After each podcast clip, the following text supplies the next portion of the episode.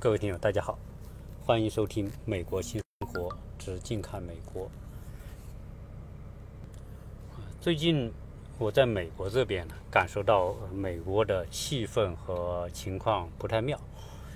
但是呢，由于我讲到的都是当下的事情，也可能是一些热点的话题，但是我又担心过不了，所以我我可能用一种相对比较委婉的方式或者隐晦的方式来。来表达我对当下这个情况越来越不妙的一些问题的一些个人看法，而且可能更多的用一些比喻的方式，可能啊会好一点啊，因为实际上呢啊现在全球啊可能说啊作为政治人物来说，关注的热点和焦点无非是啊中和美两个国家的关系的变化啊，确实呢。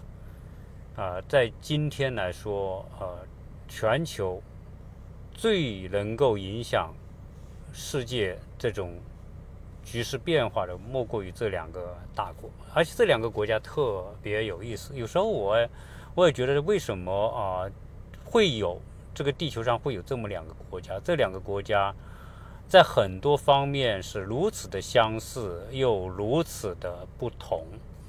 啊，你看啊，这两个国家首先都在北半球，而且在北半球的纬度呢都差不多。以五以五，大家如果打开地图啊来看的时候呢，你会看到，呃，这两个国家第一是纬度差不多，啊，所以呢，它呈现的气候状况有些方面很相似。你比如说东东部，美国的东部和中国的东部是很很差不多的。你看东南部。我们所住的这个地方在东南部，就和我们国内的江南那一带哈，长江中下游那一带特别相似，降雨特别多，哈，动不动给你来个洪涝灾害，然后来个飓风，啊，我们的东南沿海的飓风，那每年台湾、福建、浙江，我看每年都要搞那么几次，还包括广东、海南，对吧？美国也是，它佛罗里达。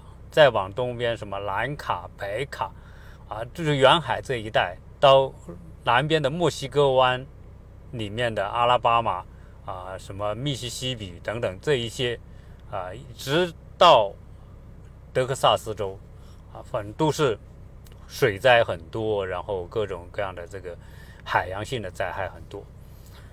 那如果从我们美国东东部，的北边就是东北部，跟我们国内的东北特别相似，啊，你看，相应来说，呃，华盛顿就是它的首都华盛顿的位置，甚至就跟中国的北京的位置如此的接近，都是在东北这个方向，呃，往东北角，但是它又不靠近东北。你看北京，我们北京是，呃，整个东北的最南边。啊，往西一点，啊，所以你看到它所处的那个位置和华盛顿在美国所处的位置又又如此的相似。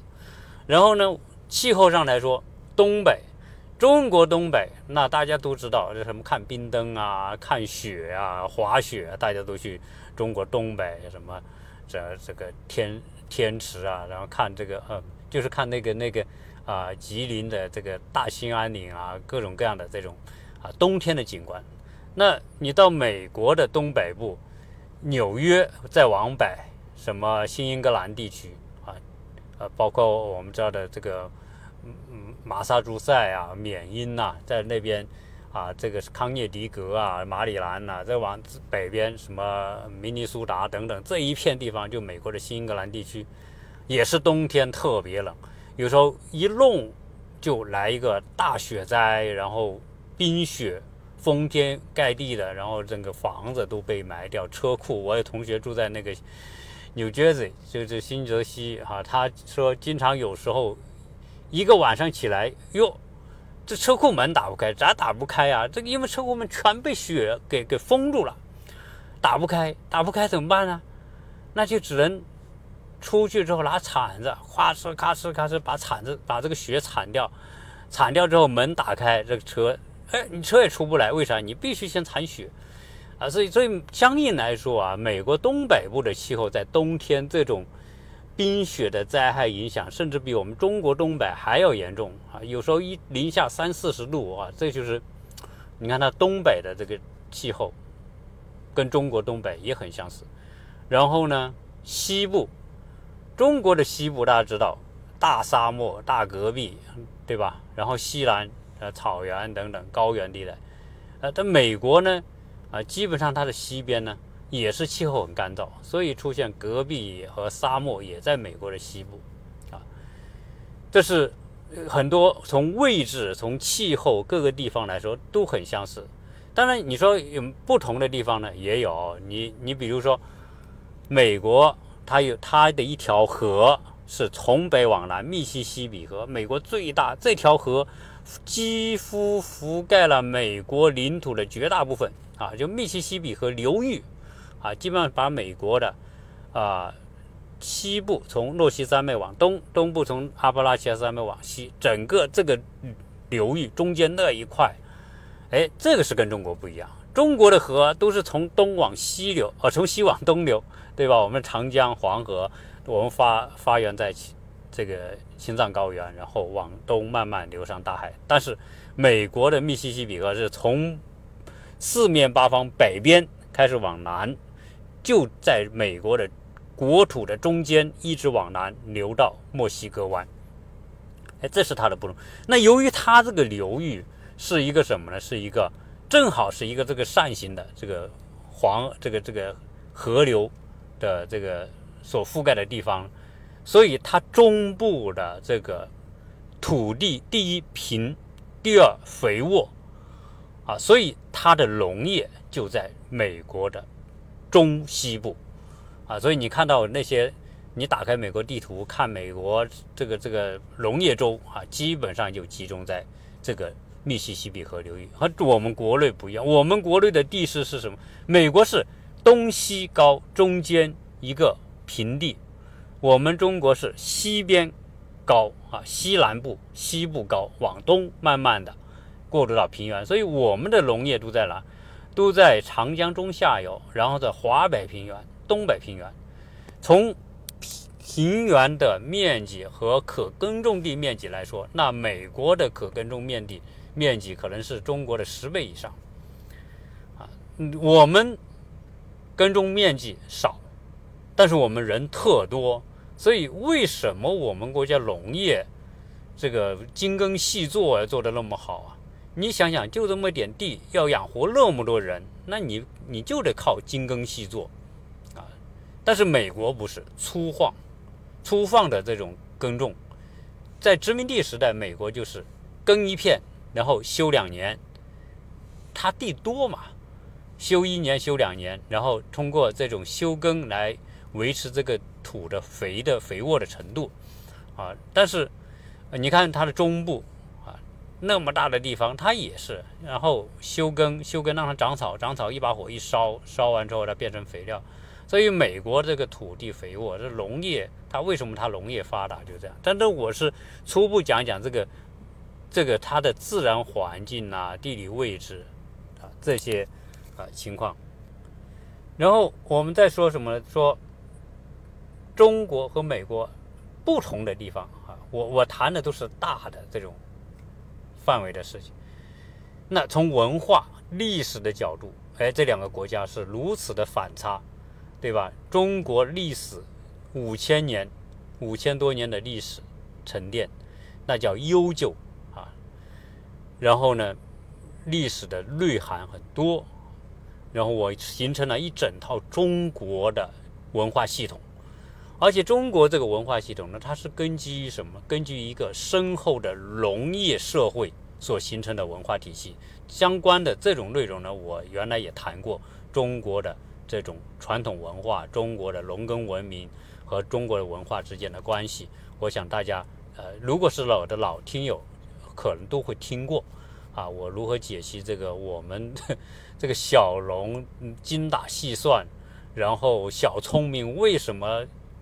中国人会有那么多的小聪明，但往往在于普通人来说缺少大智慧呢？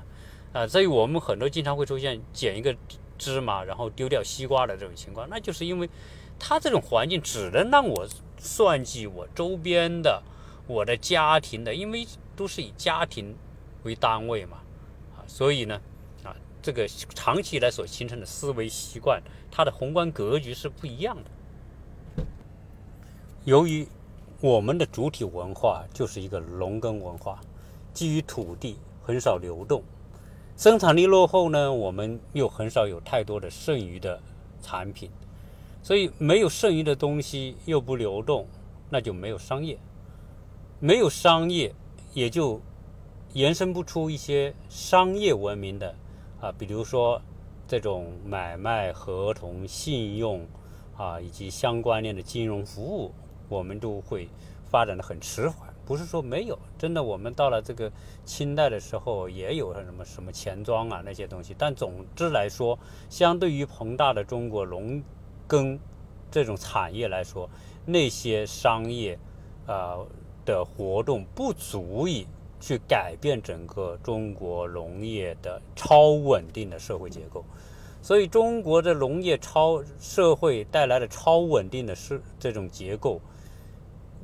它自身都没办法突破啊，所以中国的社近代社会变革来自于哪？不是来自于自身的变革的需要，不是由内而外的变革，是由外而内的变革。就是我们经常对孩子们讲的一个道理，就是说，如果一个鸡蛋它是从外面打破，它就是别人的菜，它就别人的食物，它就是要下锅的；如果一个鸡蛋是从里面打破，那就是一个生命。它就是个独立体，它就是一个蓬勃向上、有希望的东西。所以，中国的农业文明所打造出来的、所所孕育出那种超稳定的这种啊，基于土地的分散的社会结构，就导致中国的文化带有强烈的这种烙烙印。啊，你看西方不一样，西方当然我们说西方。真要说美国还是后面的哈，这不主要是欧洲，欧洲这些国家小，美国是历史是欧洲历史的延续嘛，延伸嘛，所以呃，谈美国历史尽量是要跟欧洲历史结合起来谈，才会有欧美这种文化的这种延展性。那你看欧洲人、西方人，人家从从一千多年前，对吧？他就是一些小国，他没有。像中国这种大一统的这种这种社会环境，它就很多诸多的小国，今天你打我，我打你，永远在分裂状态。然后，欧洲土地贫瘠，不像中国那种啊，在长江中下游、黄河中下游大面积可以耕种的地方，啊，正因为这种大面积可以耕种，才形成这种中国社会最核心的那一部分是非常的稳定嘛。但是欧洲不一样，欧洲人家就是分散的，啊，然后呢，谋生不容易，所以很多人做生意，什么意大利人呐，对吧？西班牙人呐，阿拉伯人呐，他就做生意，做生意，他很早就做生意，而且这生意是种普遍现象，就孕育出生意相关的文化。所以为什么近代这个欧美，它是工商业文明，中国是农业文明？那它工商业文明所形成的社会文化意识和观念，以及它的法律体系，那都是受那个背景影响的。就说它的这一套的社会制度的产生、体系的产生，是从工商业环境当中孕育出来的。所以他们讲究买卖要合同，对吧？那合同之后呢，然后你还有信用，所以信用体系。是西方的工商业文明的一种产物。中国的文化里面，你说有没有讲信用的？你都没有商业文明，信用就不能成为社会规则当中的主流啊。所以中国，你说中国讲个合同，在中国古代，我相信没什么合同，对吧？规定责任义务，各种各样的这种。约定对吧？没有，但是中国最多的商业合同就是地契，就是你买一个土地买卖房屋，呃，证明是你的，官府给你一个地契，那算是一个合同。但是其他的各种啊那种广泛的跟信用相关的东西我们基本上就没有，因为要讲究信用，有这么多的买卖，那就干什么？有那就要有相关的法律体系。所以西方社会的法律体系，西方社会一千多年前就有那些大学，大学就有法学院，就有各种各样研究规则、研究法律的东西。好，这是配套的啊！你正因为有这样的需求，才有这样的规则的产生。有规则的产生，你的合同才能有个可遵守的一个前提。你看我们相应来说就没这些东西吧，啊，然后很多东西都依赖官府来断案，对吧？啊，所以基本上来说呢，哎，你会看到美国这个社会是典型的我们说的规则前提下的社会，它是呃将欧洲的工商业文明。进入现代来说，它是发展到最极致的。所以美国什么都讲合同，然后呢讲规则、讲法律。呃，为什么美国那么多律师，而且律师在美国是富有阶层？你会看得到，因为那太那太多商业合同嘛，然后太多的。你看我们在美国去买个什么东西啊？像我们国内和美很多时候的都是向西方学过来的。你比如说，呃，我们现在也买房啊，买什么东西也一大本合同。那美我们的合同有时候说实在的，我们都不齐，都都不看。你说，我问我们的听友啊，你说你去买过，我们都买过房啊。你在中国买过房，买过车，你还是不是签个合同？你那个合同你会看吗？我相信我们中国人签合同，那房屋买卖没有几个人会把这个一本合同看完的啊。大家都是啊相信。哎呀，有时候就是就觉得这个东西就是个形式啊，因为我们认为是形式，我们就这么签了啊。美国人也一样，那美国人去买个东西，那那个合同文本内容比我们要详细的太多了。那我问美国人，我说你们买房子看不看合同？看什么合同？找律师，就是他们就找律师来看。那一般的美国人都有一个律师，你看我们中国人。你说啊，每个人说都有个自自己的律师，哪有律师啊？我们很少有自自己的这个私人律师的。在美国，稍微中产以上的，他都有这种，因为他有太多的买卖合同签订，包括他买保险啊、投各种投资啊、各种各种买卖，你这些东西他都找律师来看。那律师相应来说是专业，所以。在美国呢，任何东西都有可能触犯这个法律，然后引起诉讼。诉讼下来呢，美国呢这个社会呢，就是说，它由于它基于规则，那才能够建立这个社会的秩序。所以呢，很多的问题都依靠司法，特别是靠法庭来解决。哪怕你交通违规，不是警察可以判，警察只能说我给你个传票。啊，你违规了，超速了，或者你干嘛了？我警察，我给你个传票。警察相当于什么？相当于一个呃公诉人，然后把你传唤到法院呢，就把你传翻去，然后再来断案，说，哎，你这个超速是不是超速啦？呃，你是不是有合理的理由啊？给一个解释啊，对吧？他就是要有一个很强烈的这种规则意识。所以在美国呢。大家为什么我讲了很多节目讲美国是个规则社会？正因为是规则社会，所以美国社会条条框框就特别多，条条框框特别多，那就意味着什么？在美国这个环境长大的人，他就必须熟悉这些规则。你熟悉这些规则，你麻烦就少，你被人起诉的可能性就少。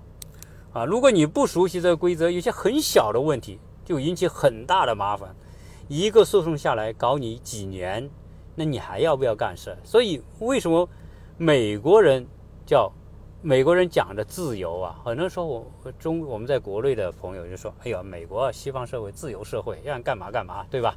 啊，没人管你，那太错了。他美国才不是，你让干嘛干嘛。美国是一个太多东西你不能干的，但是呢，这些东西都从小。”从教育、家庭教育、学校教育、社会教育，从小就告诉你，这叫边界，你不要突破这个边界，你就少麻烦。所以，西方社会的自由，可不要理解为叫政治自由啊。西方社会的自由是不仅仅是政治自由，说哎，我可以批评谁批评谁，攻击谁攻击谁，只要我我不是从人格从那个角度，对吧？我不是去诽谤，我不是去去捏造罪名什么的啊，那。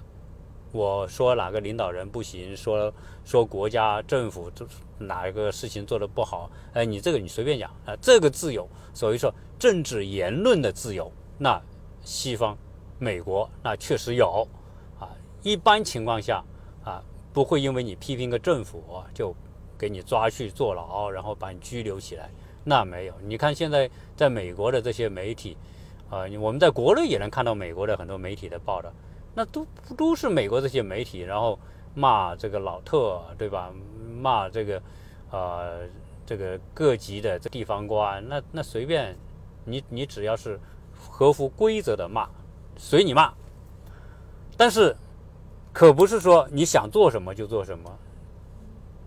在日常生活当中，美国人是因为懂得规则，所以我不触犯规则，所以他自由。所以，美国人讲的自由，抛开政治言论的自由之外，受到最多约束的是日常生活行为方面的这个规则，他要遵守。你只有遵守这个规则，你才享有这份自由。如果你不懂这些规则，然后你又不遵守这些规则，你就没有自由。啊，所以从这个角度去理解。美国人的自由啊，什么叫自由世界？啊，你看，我们买个房子，对吧？我们住一个小区，你就可以特别大的差别。我们在中国，你要是有点钱、有点势力，你住在一个小区里面，基本上来说，什么物业、什么法律规则，这些有权的人都可以突破。什么拆，什么建、加盖，对吧？我们的。好多那些别墅小区，别人一看，原来房子太小了，我一块地大，把房子拆了，然后夸夸夸重建，把这块地全盖起来，随便，对吧？只要这个有有有有权有势有关系，我们就可以做，对吧？西方在美国那绝对不可能，绝对不可能。那你说哦，这个小区我们很多地方啊，这个呃那个地都很大，有的有的多大的地，十亩。二十亩都有，那普通的像我们住这普通小区，那地怎么样？两三亩地吧，那是不是很大，对吧？那后院很大，你按照我们中国，那后院，那我自家后院，我想加加建就加建，我盖几栋房子出来，对吧？呃，但在美国，你试试看，你说哦，我家地大，我在我自己家盖个房，你盖个木房子都不行，你都要去批，这你要找社区管理去批，社区管理批了你，你才可以建。在建的过程当中，还要遵守很详细的规则。你首先是提交图纸审核，通不通过？然后你建的过程当中，是不是按照图纸做？还是说你偷偷摸摸，我又改一改，弄一弄？不行啊，不行！他就是这么，我们说的不好听叫死板啊，这个老美啊，那这是特别死板啊。那说的好听一点，就叫什么？规则严格啊，这就是美国。那你美国，你说它是自由世界还是不是自由世界，对吧？啊，真正意义上，美国标榜它为自由世界，我觉得更多的是说，你可以批评领导人，你可以批评某一个政府，对吧？这是他所标榜的啊，他会说啊，你们其他国家你不能随便批评当官的，不能随便批评政府，对吧？所以你们不自由啊，所以你们怎么？实际上。如果你全面去了解美国社会，那实际上对自由的理解和这个规则的理解，你就会完全不一样。我我在这里也举个例子，就是说，在美国东部啊，像我们这个亚特兰大这边，美国东部很多地方都是这样，环境太好了，动物保护做得特别好，随处你看到鹿，对吧？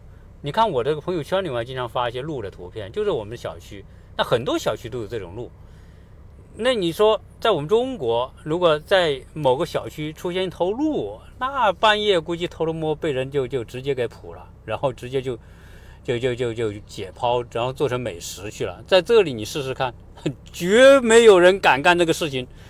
美国人绝不敢。那你说有没有中国人到美国敢这个干这个事情？那我不敢保证。但是美国人是不敢干这个事的。这个鹿呢，你看环境这么好，那鹿肯定又没人伤害它。这个路长得好嘛，这个成活率高，这个鹿的生活条件那比我们人还为啥呀？他每天在这个小区里闲逛，然后去看哪家，你这个你这个花，你这种的菜，你种的什么东西？哎，我最是喜欢吃什么我就吃什么，所以我我老婆她就买很多花种在我们家前院，不这个树倒了嘛？倒了之后弄完之后，那就就把那个树移了之后就种花嘛，他就买很多这些花来种，种着种着呢，哎，花长好了。结开始长，开始结花苞了，要开花了。哎，第二天一看没了，为啥？都被鹿给吃掉了。所有周边邻居都一样，这没办法，这个鹿啊，那就是一个灾难灾害。你要种花种什么，那它鹿就是你的天敌。这个时候，那我有有一次我说，哎，那我把它围一围呗，围起来这个鹿就吃不到，我就用那个小小棍子，就是小铁棍，围着这个花园插了一圈，然后我用那个绳子。就是那种白线吧，就绑在这个这个小小小杆子上面，然后形成一个围。我说我把它围起来，那你路进不去，你不会吃这个花。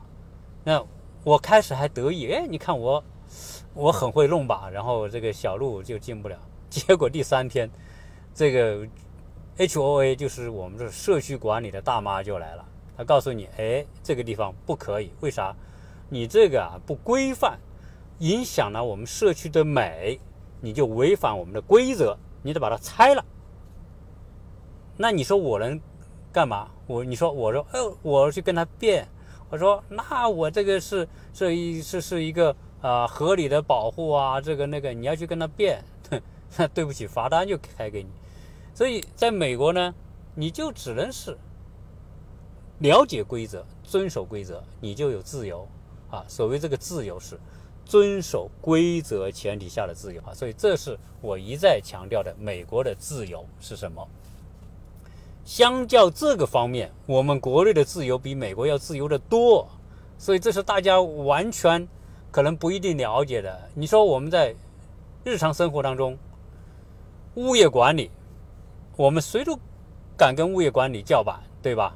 跟保安叫板，然后呢，突破。物业管理的规则，啊，什么养狗的我也谈过，然后加盖、加建的、拆房子、加建的、盖阳台的，从楼顶再给它再盖多少层起来的，那我们国内不都这么干嘛？然后物业说话也没用，住物业的通知叫你整改，大家都可以不听。所以我们在国内自由度太大了，所以相对于日常生活当中的为所欲为，中国才是自由世界。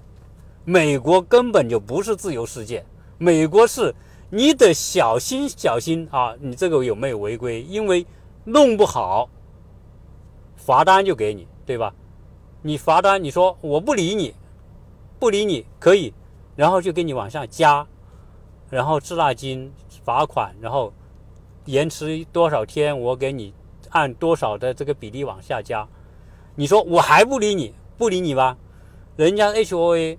请了专业的律师干嘛？就专门治你这种不服的人，然后就，然后申请起诉你，把传票，起通过法院起诉，法院就给传票传给你，你去不去？啊，你说我不去，我不理你，法法官我也不理你。哈，在美国藐视法庭就是一个重罪，啊，你可能因为一件很小的事情，然后你就是凭着你的性子跟跟这个规则来对着干，那最后你看。你会根本就收不了场，啊！所以在我我我说到这里，大家知道要怎么去理解西方社会的自由和我们的不自由是恰恰相反。我们在很多方面比美国自由太多，可以为所欲为，啊！因为我们的社会规则不一样，我们的观念不一样。你看，我们在很多时候啊，在中国的古代。很多的社会规则、社会管理，都不是法官来干的，对吧？我们的法官就县太爷，县太爷什么都管，对吧？我们有个宗族、家族来管，啊，家族呢，我们有家家规，对吧？宗族有宗族的规则，然后呢，出了什么问题，哎，宗族的长老出面来管，所以我们叫我们的这种长老，他是充满着权威。这种权威是建立在什么？建立在血缘基础之上的这种社会关系啊，所以我们的宗族在平衡社会上啊起了很大的作用，直到今天都是如此啊。家庭调和啊，我们很多问题，家庭出了问题，哎，会请家里的老人、长者过来协调调停。啊，夫妻吵架了呀，或者邻居之间怎么样啊？啊，然后表兄弟之间怎么样了？然后有有这些，然后大家谈谈谈谈差不多了，哈，就化解了，就完了，根本上升不到什么叫叫上升不到法庭的层面。但是在美国，没人管你这个事儿，什么调停没有，直接就是弄不好我就直接通过法院我就起诉你，反正这么多律师干嘛？就是干这些事情。那我我说的这个有点有点扯远啊，但是我觉得总归还是在做做对中美之间的这种啊差异啊，在做比较。我一直讲到中美国和中国这两个国家啊，有很多东西很相似嘛，有很多东西呃它有很大的反差和不同。那今天中国和美国成为东西方的两个大国。啊美国是西方社会的世界的领袖啊，因为一干什么，他就会召集他的这帮兄弟们，对吧？什么五眼联盟、六眼联盟、七眼联盟，反正是多少眼，大家不知道，他就能纠纠集。所以这个这个美国特别喜欢拉帮结派，而且美国拉帮结派啊，他这有时候以前呢，我们对西方的了解很有限啊，那。然后西方成功的运用意识形态战术和战略，呃，在对东方国家实际上是站在另外一个角度。很多时候呢，也不是说他的意识形态是完全是没有根据啊，这个我们也不能说。但是有很多东西，他的意识形态是，我觉得是一个外衣啊。我我现在越来越觉得啊，这个西方社会你要去了解它的时候，民间。和官方有特别大的不同。你看，我刚才讲的这些东西都是民间的，比如大家守规则、日常生活怎么，就民间大家就是约定俗成，就是按照这一套来做。所以你懂这一套东西，你在美国你就没有什么大的麻烦，也没有不会有人起诉你干嘛。你像我们开车，尽量不超速，对吧？不违规啊。我在这边唯一一次被警察拦下来的情况是什么？是因为我这个车到了时间要去。要去做年检，这美国的年检实际上就是测一个尾气，然后呢，再到这个车管局呢重新给你一个呃，给你发一个标签，就证明你这个车是经过检测的合格的。但是我我刚转到这边呢，我不知道啊，我也不知道我是哪一天，结果就过了，被警察拦了。警察说你没去啊完成这个新年的检测啊，所以给一个罚单。你去完成了也就 OK 了，啊，当然罚款还是要罚的。那那其他的情况我们就很少啊。我在洛杉矶也好，在这边也好，我我们很少被警察拦，就是因为你你守规则你就没有嘛，你就自由嘛，啊，不会被人拦嘛。但是我们要知道，在美国社会，民间老百姓和政治。它是两个不同层面的东西啊，这是我我今天特别想跟大家聊的。为什么呢？因为今天如果我们看新闻，你会看到怎么美国这么乱，整个怎么美国这么不讲信用，怎么美国这么出尔反尔，对吧？上午说的是，下午就可以不算；昨昨天说的行，明明天可以说不算，对吧？啊，然后一一个事情反着说，甚至说都是他说了算。哪体现出有什么规则？呃，体现出什么？呃，我们说的这种诚信，好像没有这些东西嘛。然后为了给你加一个罪，为了给你惩罚你，我就给你一个罪，给给你这个罪，这个罪罪往往是跟意识形态挂钩的。管你有没有，先给你个标签贴上去啊，你就是这种国家，你就是这种呃这个社会。然后呢，呃，我们要帮助你来改造等等。好像这这有什么规则？那民老美国普通美国老百姓是有规则的，但是你要上到政治，你用这种眼光去看政治，那你就错了。到政治层面，到一个国家领导人，比如说美国的国家领导人，美国总统，对吧？你说用那种民间的这种意识去去去界定他，那就不对了。为什么？美国的政府或者是政治领导人，他是他所做的一切的后面的动因，你说有什么普世价值？哪有啊？在政治面前。是只有利益啊，所以你要你要看所有，你要解读今天美国所发生的这些领导人的言行做法的这一切，特别是针对中国所做的这一切，这三年多来所做的这一切，你千万不要用普世价值去去要求他，也千万不要用诚信、信用这个这个这个这个东西去要求他。那不是政治领导人，他后面只有一个动力，就是利益啊！所以，我所以从这个角度，你就会理解为什么会有这种现象。所以，丘吉尔曾经说的这句话：，对于一个国家来说，没有永恒的敌人，也没有永恒的朋友，只有永恒的利益啊！你看美国历史上所做的那么多的事情，背后就两个字：利益啊！有人跟我们讲说，哎，这个美国。我们有的群呢，呃，听友会说，哎，美国还是个不错的国家，啊，曾经美国呢，你看对中国还是不还是还是不错的，相对西方国家来说，对吧？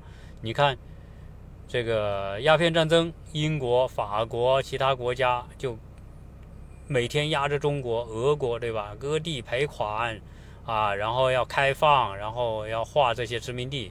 你看，人家美国没没对中国要求这个，美国来了中国要求你干嘛？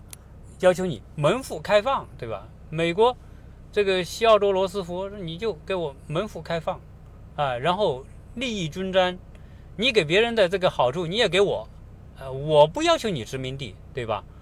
然后八国联军把清朝打得屁滚尿流之后，签一个辛丑条约，割地赔款，啊，这个那么多的这个。数以亿计的白银赔款赔给这些国家，美国分了一份。后来人家美国把这个钱还还一部分还给你清政府，然后呢给你搞了个这个清华大学的前身，对吧？就是赴米留学的这个培育学堂啊等等，就是后来的清华大学。然后呢，美国在中国开了很多的这个慈善的东西啊，建了大学、建医院啊，还钱。对吧？免除你的这些赔款等等，啊，那美国对中国很好嘛，啊，然后呢，呃，抗日战争美国支援中国，那对于这些话题呢，我只能说，如果从比较的角度来说，你跟西方国家比较的角度来说，那相对而言，美国对中国的危害是不像那些老牌地域国家那么那么直接。那你说美国他做这些事情？真的是为你还是为他？这个是关键。那很明显，他所做的这一切都是为他。只是相比其他国家，你感觉他做的好像比其他国家好一点，对吧？事实上来说，他所有这一切的后面还是有一个利益动机。你你不管他培养让这个很多的我们说的这个早期的。留学美国的这个学童啊，然后接纳很多美国的呃这个中国的这个留学生等等。那你说在那个时代，他接纳这些留学生对中国有没有好处？毫无疑问有好处嘛。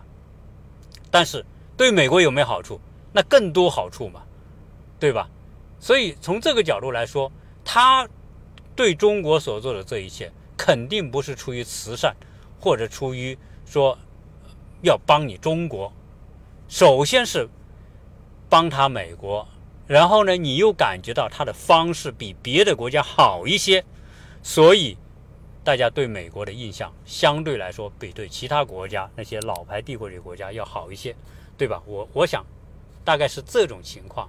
所以就是说到这里的时候，我们就不能够把美国啊美化成一个美国就是一个天使国家，然后他说的做的一切都是为别的国家好，他就是愿意这个，对吧？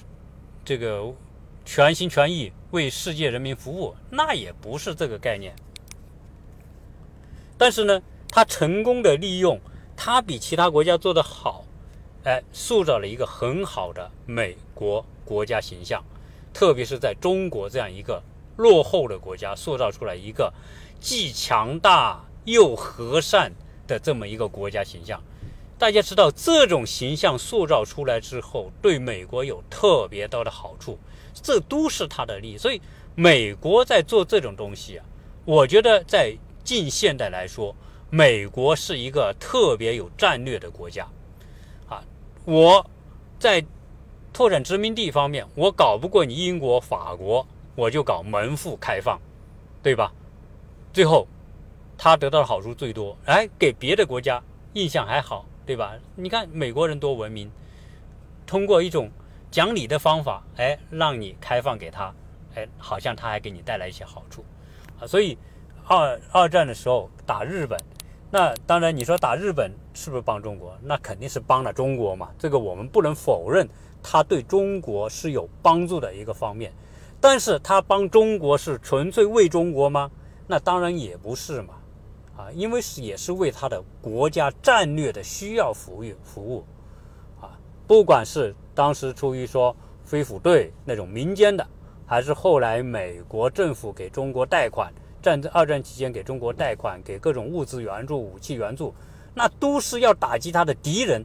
那说白了，我自己去打，我可能要死一百万。哎，现在中国你跟我一条战线，大家是盟国，对吧？我给你钱，给你武器，你去打，然后你死了三百万，你还不会说？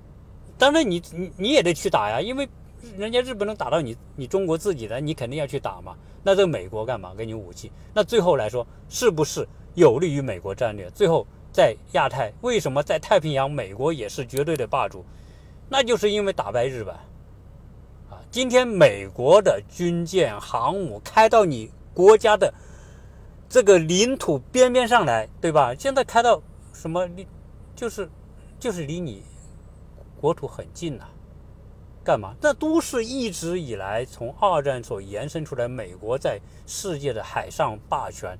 啊，包括太平洋的霸权，那都和二战是有关联的啊。所以你要看这些东西，你就会知道，美国在二战之后是一个特别有战略的国家。好，那我我们讲，再回到讲美国中国的这个这个这种宏观比较吧。有时候我们发现它很有意思。好，今天呢，真的美国不愿意看到的一个情况出现了，曾经一个。世界上遭受很多苦难的国家，曾经就像一头瘦的不能再瘦的牛啊，在非洲大草原，然后曾经被什么呢？被很多的猎狗、豹、老虎、狮子围攻的这么一个国家，今天不小心，这这头瘦牛变成了一头壮牛，而且这头壮牛可不是一般的狮子、老虎可以扳得倒的。那这个时候，美国的战略发生了很大的变化。当然，这个说起来特别复杂，我可能三言两语我也说不清、说不说不说不完整这个事情。但是我说到这里，大家应该明白，今天这两三年，美国跟中国发生这么多的事情，就是你这头牛已经成为一头病牛、弱牛，不是这种病牛、弱牛，它是一头强壮的、充满生机的。一头牛，而且还有相当的竞争力的一头牛，这个时候，美国的国家战略发生了变化，而我们今天所看到的美国的国家战略，就是针对中国，不能让这头牛崛起、超越，啊，这是很，但是呢，讲到这最近这几年美国的国家战略，我个人觉得是失败的。啊大家虽然看到美国极其强势，各种方式呃打压，包括我们今天有可能我这个微信很快也用不了了。大家知道抖音海外版啊已经是被禁了，然后还有多少东西会被禁，不知道，啊，这个说明什么？这个说明中国你发展的有点可怕了，威胁到他的这个这个这个主导地位了。啊，所以他要的一切是争夺这个主导权，啊，他不能让你最后变成了一个庞然大物，然后我主导不了你，啊，那还得了？你还反了呢，对吧？所以他就要用手段，所以，呃，这两个国家，你看。我谈这么多东西，会发现，他在很多方面，呃，所所从自然到环境到历史到文化观念，它都是有很多的东西是可比较，啊，有些比较是可以同向比较，有些就是反向比较，啊，然后呢，我们说，呃，中国的这种社会意识规则和美国都有很大的不同。那我我想，呃，这一期呢也不想讲太长，呃，关于接下来啊，中国和美国应该说，今年到明年应该是会走到这种呃角力达到一个极端的程度，过了明年，一切都会明朗，都会好起来，所以呢。啊，因为很多时候呢，政治从某个角度来说，你毕竟是要啊让位于市场。今天我们看到美国的很多做法是强大的行政在干预美国的司法，在干预美国的市场。啊，所以你今天看到了美国，你会发现很多过去的形成呃固定印象的美国社会。到今天已经发生了很大的变化，啊，从某个角度来说，行政的权力已经变得越来越大。然后呢，啊，原来的我们说的这种三权分立的那种平衡架构，实际上在很多时候，啊，总有人试图去突破它，啊，所以美国社会在现在这个时候也面临一个巨大的变化，而这种变化当然也是在中国崛起的大背景之下。啊，所形成的。从某个角度来说，美国今天美国社会它是有很多问题的。那至于这些问题到底未来对自身有什么影响，以及对美跟中国的关系会有什么影响，中国还会有多大的压力？美国还会使什么样的手段和战略？啊，这个我觉得在今明两年都可以看得到。啊，如果老特继续当选，那这个过程会延续的更长，那就不止两年。如果新的总统上台，应该说到明年一定会有调整啊，但这个是我个人的推测吧。好，那关于这一期呢，呃，我们先讲这么多啊，好像这个今天来聊的这些东西。大家听着觉得哎有那么回事，好像又又又没有特别明确的一个主题啊。我还是从中美这两个国家的这种啊戏剧性的这种这种关系上啊来聊一聊啊两个国家的不同和相同。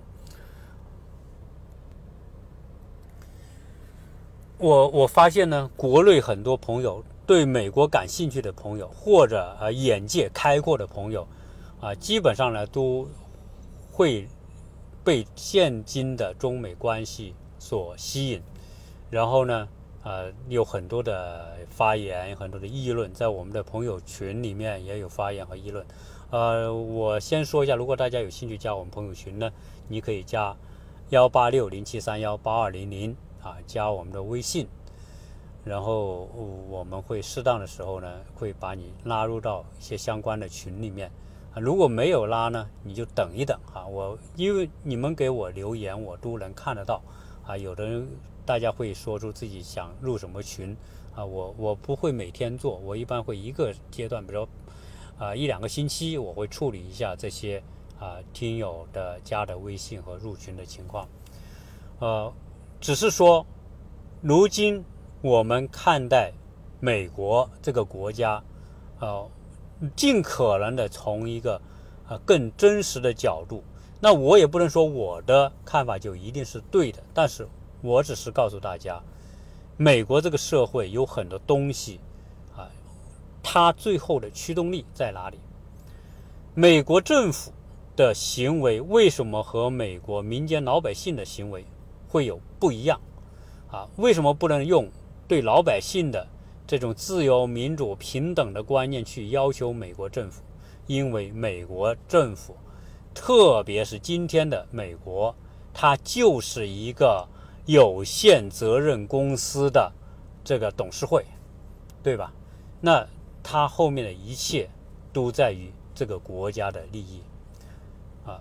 从这一点上来说，你既可以理解为什么过去这几年美国要做那么多的事情啊，针对中国，同时你也会理解。为什么美国在针对中国的时候，好像没有规则、没有底线啊？没很多东西都是啊朝令夕改等等这些情况啊，你会越来越看到西方社会它有好的一面，它有成熟的一些观念、制度和体系，但是它围绕着利益，它很多东西。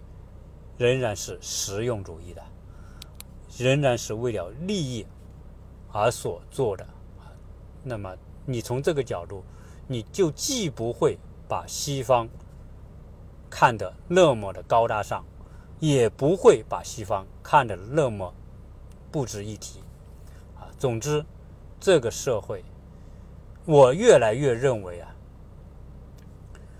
所谓的价值观。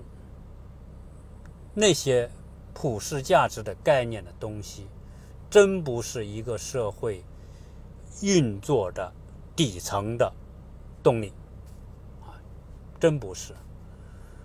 它是社会平衡的某一种需要和力量啊。慢慢的，我想大家对这方面会有更多的理解。这一期呢，啊，就跟大家聊这么多啊，希望啊后面。我们会有更多的话题跟大家去分享，谢谢大家收听。